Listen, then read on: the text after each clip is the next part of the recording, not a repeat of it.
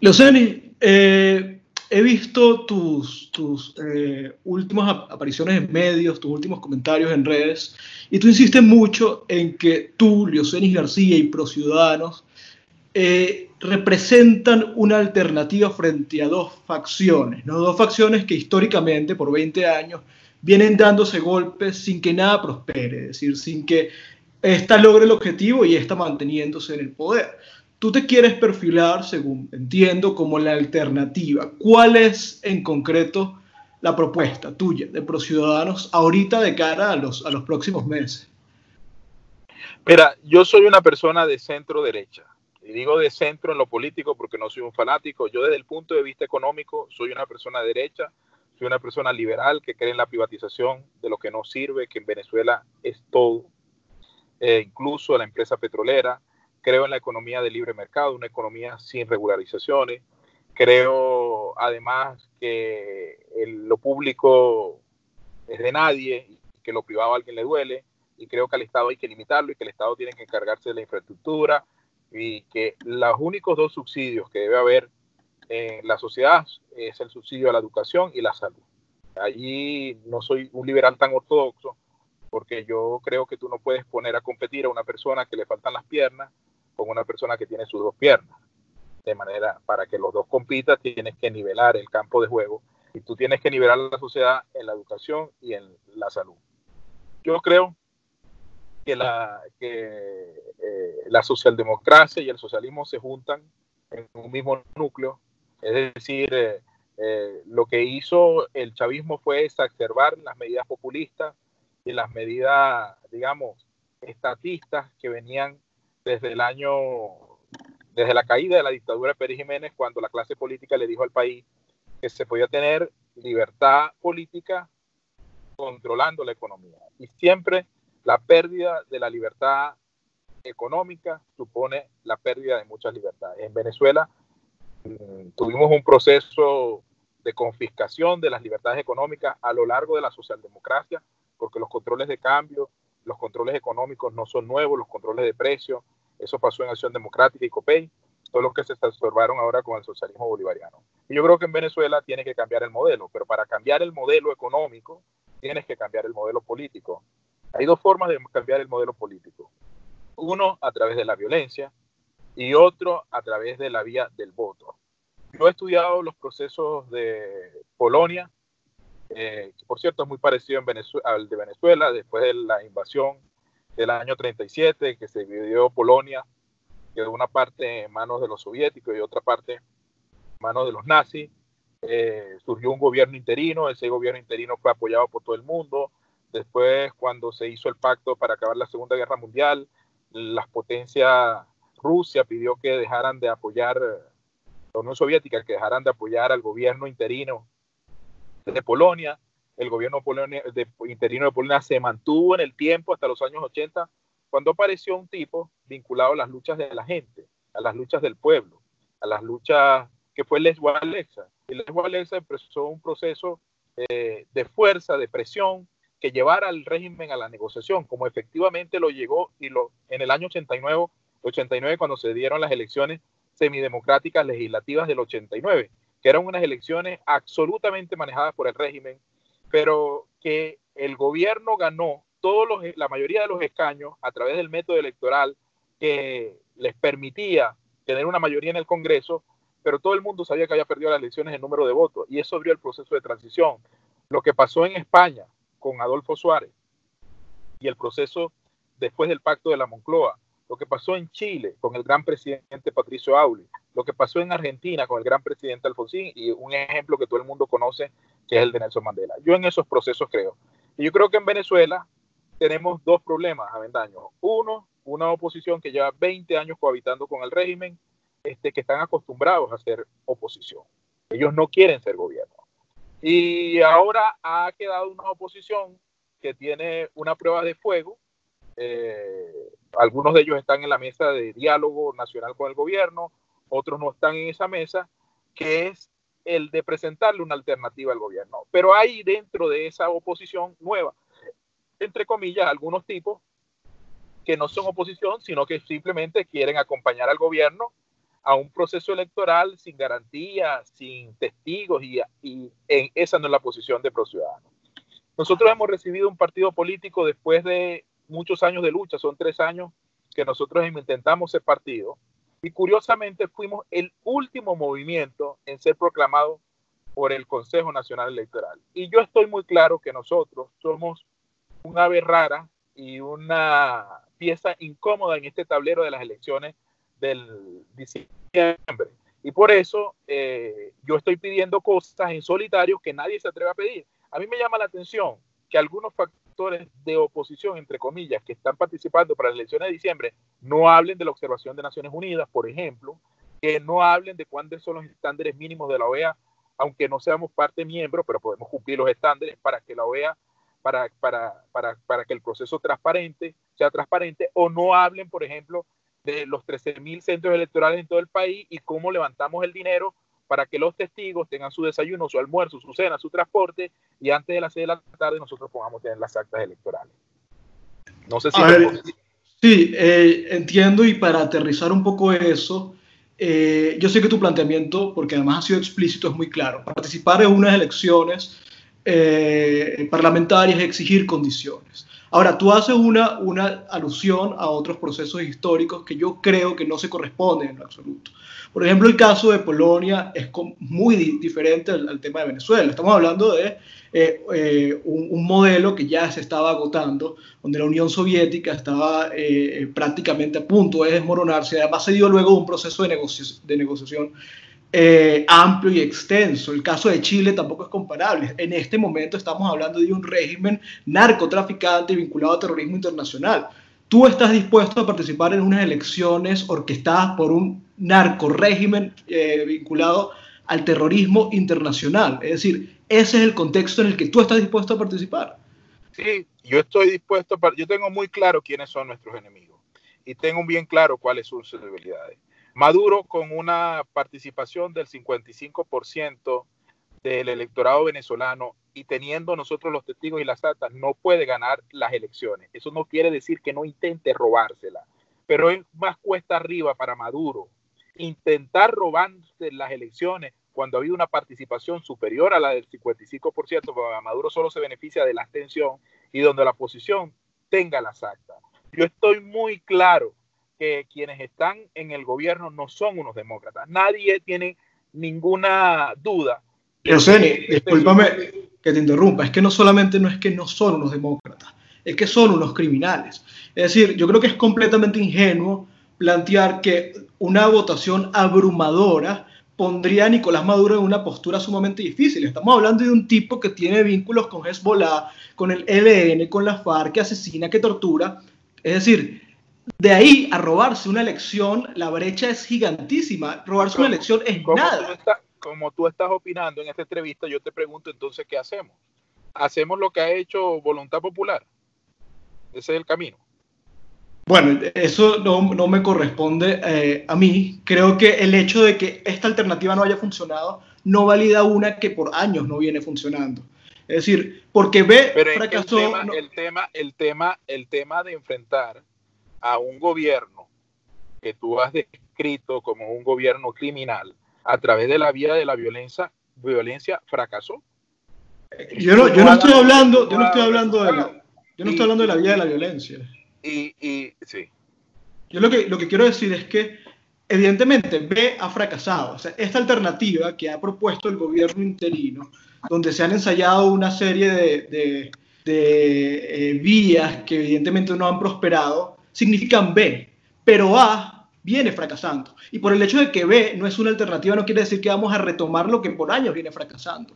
Es decir, Aquí el tema de, que, de, eh, si esto, eh, el proceso electoral puede prosperar, si se participa de forma masiva, eh, si se intenta, si se exigen condiciones, si se defienden los centros electorales, todo eso se ha ensayado desde hace años. La discusión hoy es completamente absurda, sobre todo cuando tus aliados principales, que entiendo con los que esperas tener muy buenas eh, relaciones, han rechazado esos procesos. Es decir, Almagro, con quien te reuniste, rechaza un proceso electoral. Estados Unidos rechaza un proceso electoral. Colombia rechaza un proceso electoral. Cincuenta y pico países rechazaron los, últimos procesos electorales. ¿Contra quién estás yendo, Luceni? Sencillo, mira. El derecho a rebelión surge cuando quienes tienen el deber de proteger los derechos de la gente lo confiscan. Por ejemplo, una persona no tiene el derecho de matar a nadie si no es agredido en su casa. Por ejemplo, cuando una persona está en su casa y llega un delincuente y entra a su casa, surge en la persona el derecho a la legítima defensa. Si mata a esa persona que ha entrado a su casa de manera violenta, él no está cometiendo homicidio, está ejerciendo un derecho a la legítima defensa. Asimismo, los pueblos tienen el derecho a la rebelión cuando quienes están obligados a proteger sus derechos los vulneran. Para eso hay que crear el momento político. Y desde el año 2015 nosotros no participamos en elecciones, porque yo considero que la elección donde fue Falcón este, no fue una elección. Si nosotros no nos han robado unas elecciones porque hemos dicho no participamos, ¿de dónde surge el derecho a la rebelión? ¿Qué te quiero? Estoy explicando de manera muy clara con esta respuesta cuál es mi posición incluso al futuro.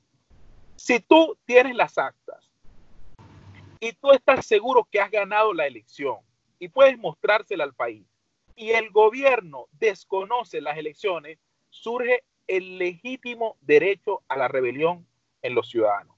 Y no solamente surge el derecho a la rebelión en los ciudadanos, una cosa que yo he venido explicando en todas las reuniones que yo he tenido en Washington yo siempre lo explicaba, surge también el derecho de la comunidad internacional a asistir al pueblo venezolano en el ejercicio de un derecho legítimo, que es el derecho a la rebelión. José, me estás hablando de 2013, me estás hablando de 2016, de no, 2017, hablando, estoy hablando de 2018. Estoy hablando, 2018 no hubo ninguna elecciones en Venezuela. Uh, y, no va a haber ninguna elecciones en Venezuela y no va a haber y yo sé y, yo sé que en el año en el año 2015 y en el año 2015 la otra fecha no la recuerdo creo que fue 2007 cuando le ganamos la reforma a Chávez nosotros tuvimos, nosotros tuvimos las actas y la Fuerza Armada Nacional reconoció el triunfo de la oposición.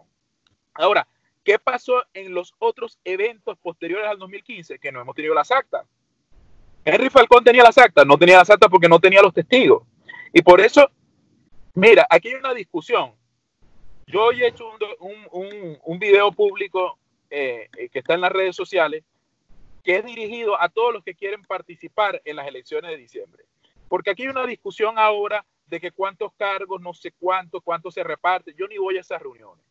Porque yo lo único que estoy interesado es conformar el Comando Nacional del Voto para asistir a los testigos y tener los testigos en los 13.000 centros electorales, organizar a la gente, y otras cosas que he hecho, y te las puedo confesar, yo he hablado con un sector de los americanos con el cual mantengo una fluida y constante comunicación sobre el tema electoral.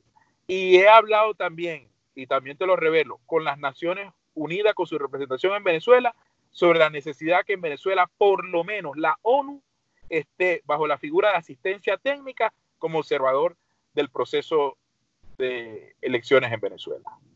Entonces, eh, creo que es hablar con el deseo. O sea, la, solicitar, creer en la posibilidad de que, por ejemplo, la Organización de Estados Americanos asista un proceso electoral. No, yo no te he hablado de organizaciones americanas. Estoy claro. No, eh, es, un ejemplo. Es un ejemplo. No decir, venir, pero la ONU sí. Todo aquello que implique un, eh, una auditoría real, fiel de un proceso, no va a ser tolerado. Y creo que tú lo entiendes y lo entiendes bien porque entiendo que comprendes al enemigo. Nuevamente, estos tipos matan, torturan y trafican cocaína. Robar elecciones para ellos no es nada.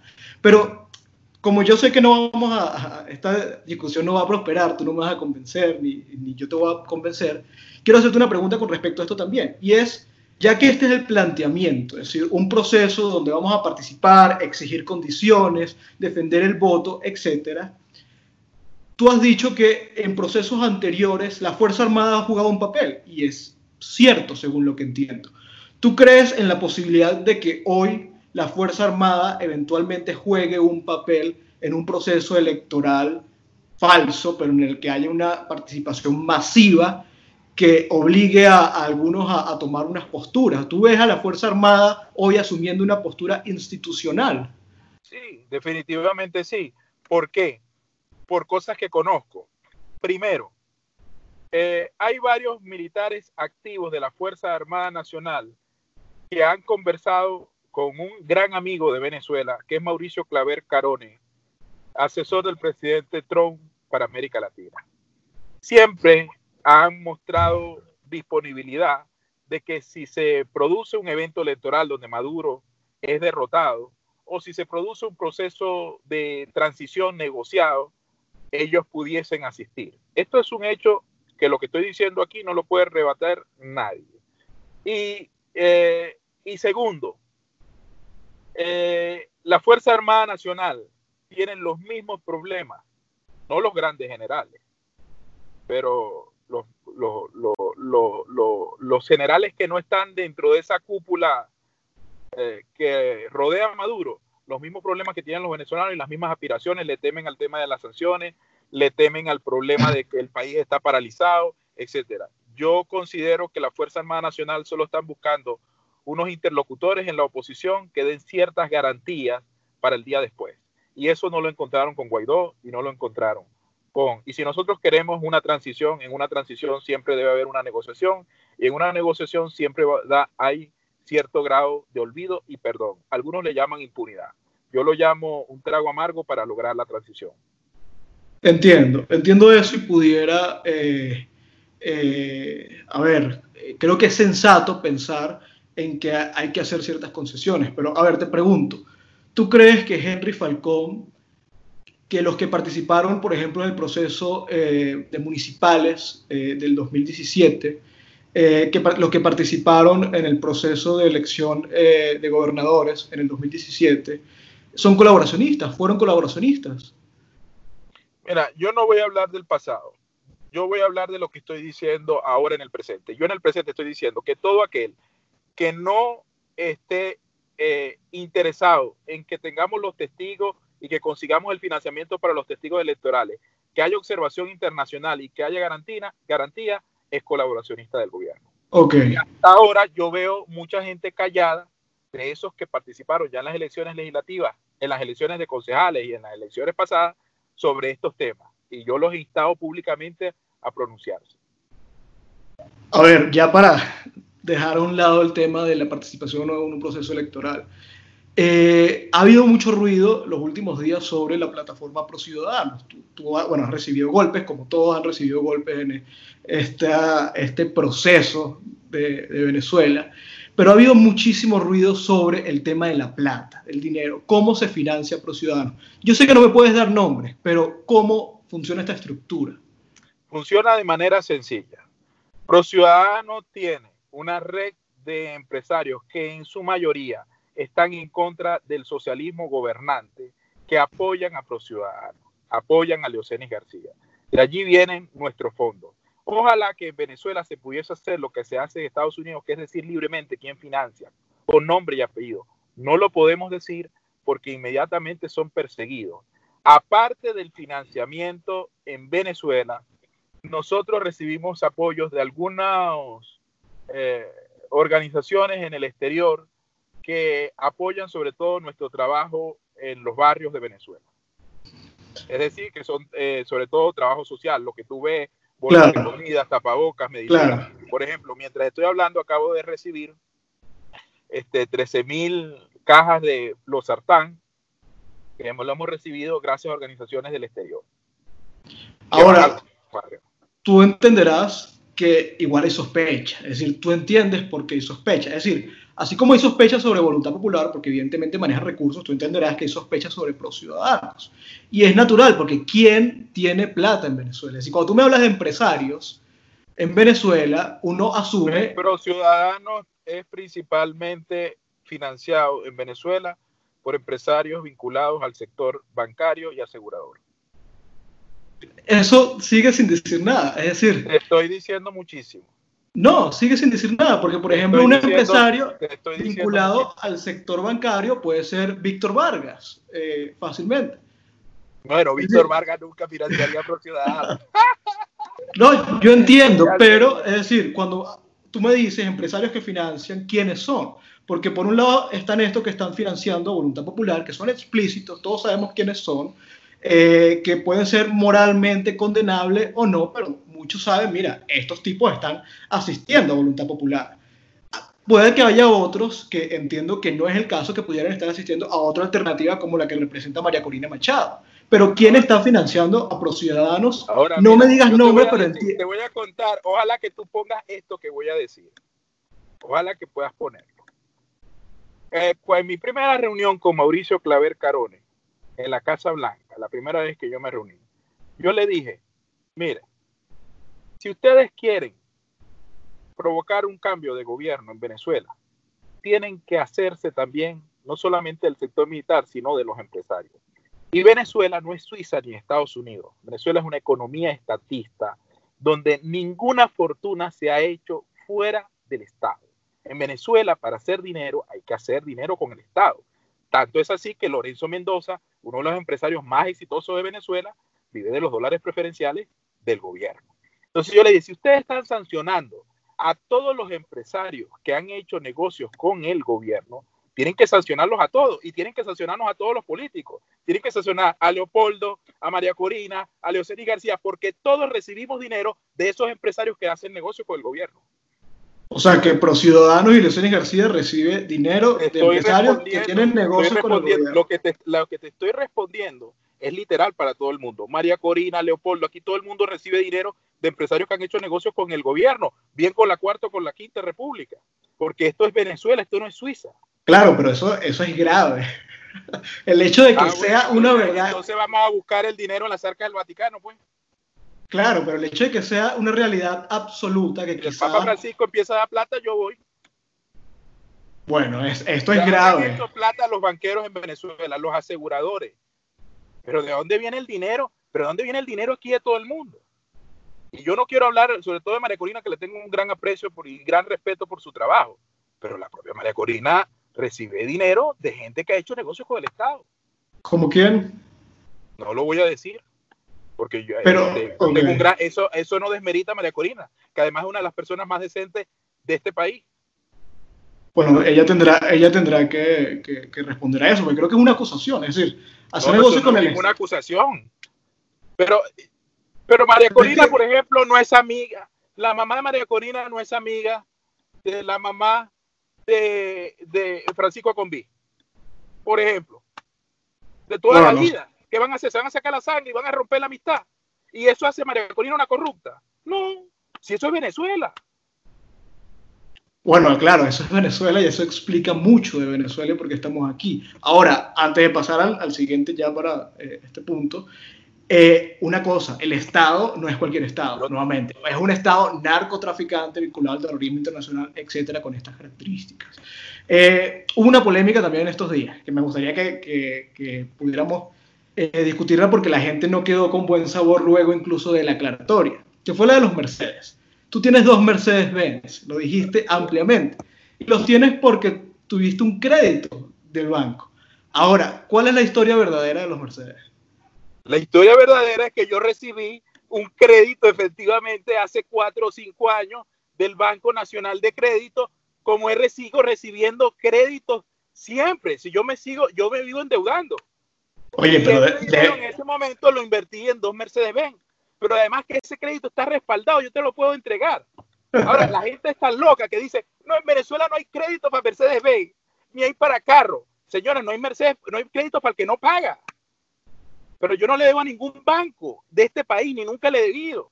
Yo me he endeudado y pagado mis deudas. No, tú no vas a encontrar un banquero que diga, yo estamos haciendo esta entrevista y, tú, y te diga, mira, eso está, ese es un embustero porque me dio debiendo dinero a mí. Yo no le debo dinero a nadie. Yo he pagado mis créditos. Ah, ok. Yo tuve un grupo editorial, Sexto Poder. ¿De qué vivía Sexto Poder? De relaciones bancarias, etcétera. Toda empresa tiene relaciones de crédito con los bancos. Ok, entonces la historia verdadera es que en este país que está atravesando una crisis humanitaria, eh, que está en estas condiciones, etcétera, un banco te prestó un crédito y te compraste dos Mercedes. Y pagué el crédito. ¿quieres, ¿quieres, los, recaudos del, crédito? Porque lo tengo. No, lo tengo cuando me dieron el crédito y cuando lo pagué. no, no, es necesario.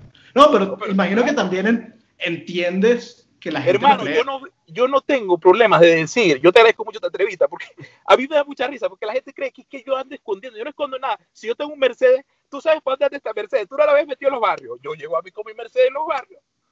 ¿Qué voy a hacer? Voy a llegar, voy a llegar una lancha.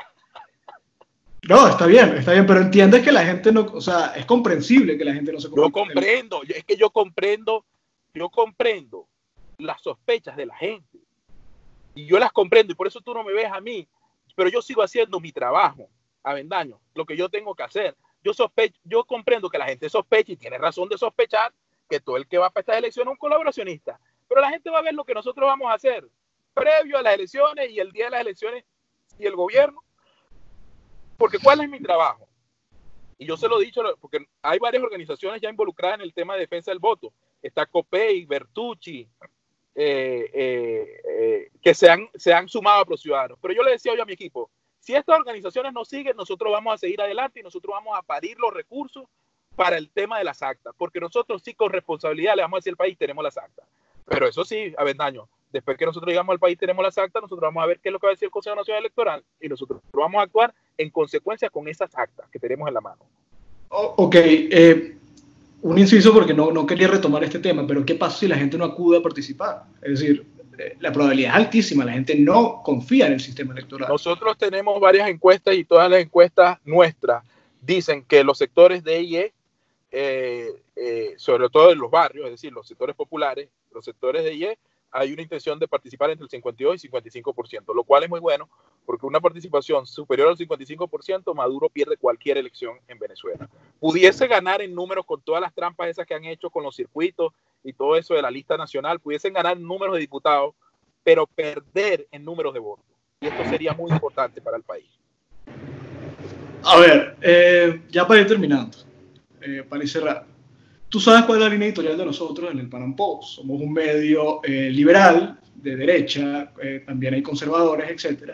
Y por ello yo quería, aunque comenzaste la entrevista hablándome un poco de tus eh, posiciones ideológicas, yo quería que andaras un poco más en eso. Por ejemplo, entiendo que Lucenis García cree plenamente en el capitalismo, ¿no? cree en la libertad individual, cree eh, en qué más, por ejemplo, con respecto al... Creo en las privatizaciones. ¿Me entiendes? Incluso en la privatización, en la privatización de la industria petrolera. Creo que lo único que tú tienes que tener eh, subsidiado a través de un fondo de regalías e impuestos, que por cierto tiene que venir de la privatización de las áreas de exploración y producción que hoy se llevan el 80% de los ingresos de petróleo de Venezuela. Tú tienes que, porque no lo sabes hacer, tú tienes que privatizar eso tú creas un fondo de desarrollo como tienen los noruegos que va dedicado a la salud y a la educación. En esas las cosas las que yo creo. Ahora, Pro Ciudadanos es un partido también, es decir, no, esto no se trata de ti, es el movimiento, es un movimiento liberal, de derecha, etcétera, ¿no? Ustedes eh, eh, instruyen a su militancia, de alguna manera lo forman, se enfocan en eso. Sí, la diferencia es que yo quiero llegar al poder, yo no quiero ser una secta ideológica. Y para llegar al poder hay que llegar con los sectores D y E, que representan 80% de la población y inciden 75% del registro electoral permanente. En consecuencia, para llegar al poder, tú tienes que trabajar abajo. Nosotros hemos descuidado un poco la clase media y nosotros estamos más involucrados en los barrios. Eh, ¿Hay formación ideológica? Sí la hay. Eh, desde el punto de vista económico, el movimiento tiene muy claro qué, qué queremos hacer nosotros desde el poder, que es transformar el modelo, el modelo colectivista que ha imperado en Venezuela no los últimos 20 años, sino 60 años, por una economía abierta. En lo político siempre hay discusiones a lo interno de cómo hay que hacer las cosas. Por ejemplo, nosotros tenemos asistencia social y ayuda social. Algunos pudiesen llamar a esto populismo, pero no es populismo porque nosotros no creemos que cada vez que nosotros tengamos una bolsa eso va a resolver el problema, ni cada vez que entregamos una medicina. Nosotros estamos sumando voluntades para cambiar el modelo y para que el día que lleguemos al poder más nunca la gente tenga que ir al Estado para pedir una medicina ni una bolsa, sino cada quien, producto de su esfuerzo individual, pueda obtener eh, las cosas, la seguridad para él, para su familia, para los suyos, pagar este, su seguro de vida, pagar su educación, etcétera. Bueno, sí es populismo, porque tú lo que buscas es el voto de esta persona a la que le das eh, la bolsa de comida. Eh, en ese sentido es populismo, que no es condenable. Yo creo que es un recurso electoral y estratégico. El amor, y la solidaridad ahora lo llaman populismo. Yo tengo muy claro qué es lo que tenemos que hacer con, nosotros en el país, a Vendaño, y qué vamos a hacer desde el poder. Eh, nosotros admiramos el modelo de libertad económica de Estados Unidos, de Reino Unido, de Alemania. Eso es lo que nosotros admiramos. Nosotros no admiramos a Cuba. Y cuando tú ves mi oficina, que debo ser el político que lo, el único que lo tiene, tú vas a encontrar la bandera de Estados Unidos y la bandera de Venezuela. Siempre sale en mi video. La bandera de Estados Unidos me la regalaron los miembros de la, de la, Embajada Americana la primera vez que visitaron Sexto Poder, de la Oficina de Asuntos Políticos, y yo la mantengo allí. Cuando me preguntan por qué tiene la bandera americana y la bandera venezolana, yo digo, porque aquí está el modelo económico que yo quiero para, el país, para mi país. Y esta bandera de Venezuela es mi país, pero este es el modelo económico que yo quiero que reine en Venezuela. ¿Cuáles son las referencias teóricas del ProCiudadano tuyas? Bueno, en mí ha influido mucho desde el punto de vista económico Milton Friedman de la Universidad de Chicago. También he leído muchísimo la universidad, la, la Escuela Austriaca de Economía, von Mises, Hayek, etcétera. Pero hay una filósofa que, eh, que para mí me impactó muchísimo, que se llama Ayn Rand. Ahí okay. una referencia de mi pensamiento. Y ProCiudadano se basa también en estas referencias teóricas como plataforma. Lo, intentamos, trabajamos mucho en eso. Yo hago constantemente este, talleres para los muchachos. Este, constantemente acudimos al profesor Sánchez García, que es una de las personas que ideológicamente siempre este, nos dicta foros y talleres.